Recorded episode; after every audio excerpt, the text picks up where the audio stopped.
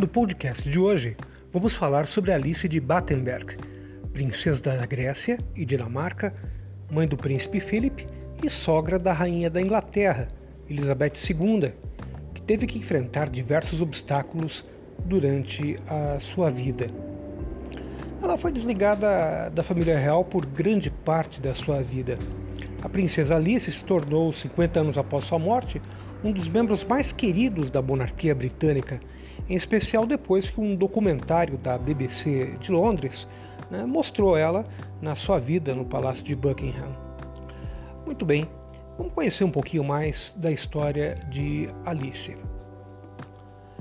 A vida não foi fácil para Alice de Battenberg, bisneta da Rainha Vitória, nascida em 1885 no Castelo de Windsor, no Reino Unido. Quando criança, os pais da princesa inicialmente acreditavam que ela tinha uma deficiência mental e ela tinha um ritmo de aprender um pouco mais lento que os seus irmãos. Depois de ser diagnosticada com surdez congênita, ela teve o incentivo e a ajuda da mãe para aprender a língua de sinais e a ler lábios em inglês, francês, alemão e grego. Com 17 anos, ela se apaixonou pelo príncipe, príncipe André, da Grécia e Dinamarca, filho do rei Jorge I da Grécia e do irmão do rei Constantino I, que conheceu na coroação do rei Eduardo VII da Inglaterra em 1902. Eles casaram um ano depois na Alemanha e estabeleceram sua residência na Grécia. Embora viajasse com frequência, ele devido às suas obrigações militares e ela por seu compromisso com o serviço social. O casal teve cinco filhos, quatro meninas e um menino, que foi o Philip, né, que é o atual marido da Elizabeth II. Bom, a Primeira Guerra Mundial trouxe muitas mudanças na vida europeia, né, e a Revolução Russa também, bem como a Guerra Greco-Turca. Né, e isso fez com que o casal é, se separasse. Durante a viagem para fora do país, o Philip, que era apenas um bebê, foi transportado em uma caixa de frutas, como um berço improvisado.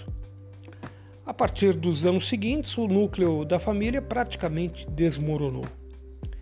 Uh, André se estabeleceu em Monte Carlo e Filipe o caçula, dos cinco, dos cinco filhos, foi quem mais se afastou dos pais, sendo educado em internatos na Escócia e na Inglaterra. As quatro filhas do casal casaram-se com nobres alemães, que eram partidários do nazismo, né, que estava se iniciando naquele momento. Naquela época, Alice se converteu à fé ortodoxa grega com o qual se envolveu cada vez mais, até dizer que recebia mensagens divinas e que tinha poderes de cura. Em 1930, ela teve um colapso nervoso e foi diagnosticada com esquizofrenia paranoica. Ela foi num hospital internada num hospital psiquiátrico na Suíça, contra sua vontade, e lá foi tratada pelo pai da psicanálise, Sigmund Freud. Freud considerou que as visões e alucinações da princesa eram resultado de uma frustração sexual e recomendou que ela recebesse choques elétricos e raio-x nos ovários para promover a menopausa e desligar a libido. Bom, ela continuou no sanatório por dois anos né, é, e saiu de lá muito abalada, muito modificada. Né, em especial a partir de 37, quando uma de suas filhas, a princesa Cecília, morre num acidente de avião com o marido e dois de seus filhos. Muito bem, a Segunda Guerra estourou e a Grécia foi ocupada pela Alemanha nazista, né, para onde ela tinha ido. Isso gerou uma série de preocupações à população. Graças ao dinheiro e comida enviados pelos seus irmãos do Reino Unido, a princesa Alice pôde ajudar os necessitados e veio a esconder uma família judia em sua própria casa. Atenas foi liberada em outubro de 44 e no final do mesmo ano a princesa Alice tornou-se viúva.